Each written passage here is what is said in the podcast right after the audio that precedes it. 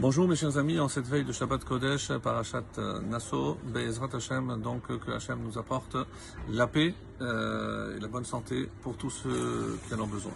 Alors nous allons, comme nous avons l'habitude, de dire un petit mot sur la Haftara, la Haftara de Shimshon, et évidemment on aurait pu nous-mêmes conclure le, rapport direct avec la la qui nous parle de Nazir.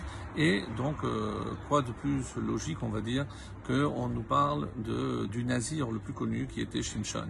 Bien qu'il y ait quelques différences puisque comme vous le savez Shimshon et Nazir non, non seulement depuis la naissance mais depuis la conception c'est la raison essentielle pour laquelle l'ange puisqu'ils sauront plus tard qu'il s'agit d'un ange et pas un simple prophète est apparu à la femme de Manoach et non pas à Manoach pour lui faire comprendre qu'elle devait commencer à s'abstenir de vin pendant la grossesse. Donc depuis véritablement la conception de cet enfant. Alors pendant des années, Manoach et sa femme euh, n'avaient pas eu d'enfant puisque euh, le texte nous dit que sa femme était stérile et euh, donc un miracle, un miracle qu'ils aient pu avoir cet enfant. Un enfant un peu particulier en effet et pour quelle raison il fallait qu'il soit depuis sa conception, on va dire nazir, abstem, donc il faut qu'il s'abstienne. Alors Nochachamim explique en particulier ici le Khatam Sofer nous dit que euh, Shimshon avait une force colossale, une force physique. Mais on sait très bien qu'avec cette force physique, il y a aussi la force, la force du Yetzerara. Et euh, en effet, euh, Shimshon avait un Yetzerara extrêmement grand. Et comme on va le voir d'ailleurs, donc euh, il va épouser plusieurs femmes palestiniennes, des Pélistines, parmi les Pélistines. Et même si, comme le texte nous le dit dans un verset, au verset 4, le chapitre 14, et son père et sa mère ne savaient pas que cela venait de Hachem. Le fait qu'il fasse comme un espion, donc il se mélange directement avec la population des Pélishtim pour mieux les attaquer. Mais par la suite, malheureusement, donc il va succomber à son yetzer et on dit que lorsqu'il a vu que cette femme était tellement belle, donc c'était plus, on va dire, les Shem pour sa mission d'espion, mais il a fini par tomber véritablement amoureux de cette femme.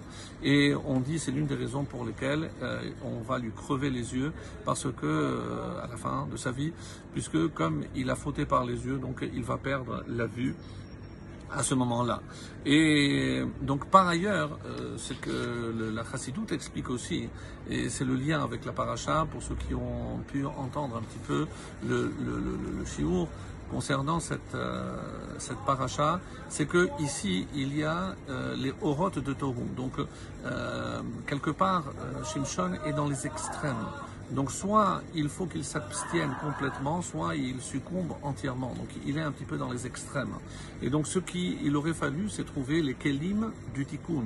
C'est-à-dire que s'il avait réussi à prendre ses forces colossales qu'il possédait, les réunir dans un milieu, et c'est ça les kelim, un keli qui euh, aurait pu retenir donc ces, lumières, il aurait été euh, quelqu'un d'exceptionnel, bien qu'il l'a été, bien entendu, puisque même en mourant, il va faire mourir, il va faire périr un grand nombre de Pélishtim.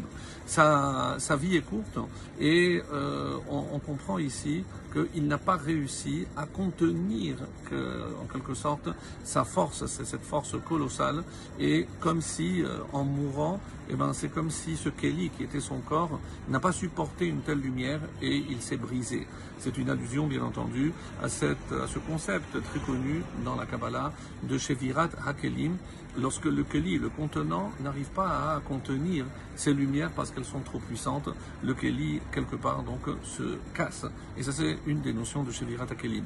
Et comme le rabbi aimait à le répéter, donc, ce qu'on attend, c'est justement prendre ces énergies, ces lumières, et les mettre dans un Keli du Tikkun. Comme vous le savez, c'est 6000 ans que le monde va durer. Il y aura 2000 ans de Torah, donc un peu euh, le désordre, pour ainsi dire, le chaos, 2000 ans de Torah et 2000 ans de Tikkun. Donc c'est grâce à la Torah, c'est prendre ces lumières qui viennent de la création, du Torah, et essayer donc de réparer, comme nous le disons d'ailleurs dans Alinu les Shabeach, l'etaken olam de Malchut Shagai. Donc notre but, c'est de réparer le monde. En tout cas, euh, pour revenir donc à, à Shimshon et surtout pour sa mère, comment se fait-il qu'elle a eu un grand mérite après tant d'années? Et c'est aussi un autre lien avec la paracha parce que elle aurait pu euh, vu que ça créait peut-être un manque d'harmonie dans le couple, s'isoler avec un homme pour que l'on oblige à boire les eaux de Sota et ainsi donc réparer sa stérilité. Et on dit que la femme de Manoch était une tzadékette, elle n'a pas voulu utiliser donc euh, on va dire de ruse pour obliger Dieu à lui ouvrir sa matrice et la faire concevoir. Et c'est la raison pour laquelle donc Dieu envoie un ange pour lui dire on a vu ton comportement, tu es une vraie tzadékette et ta récompense c'est que tu auras un enfant, c'est ce que l'ange viendra annoncer.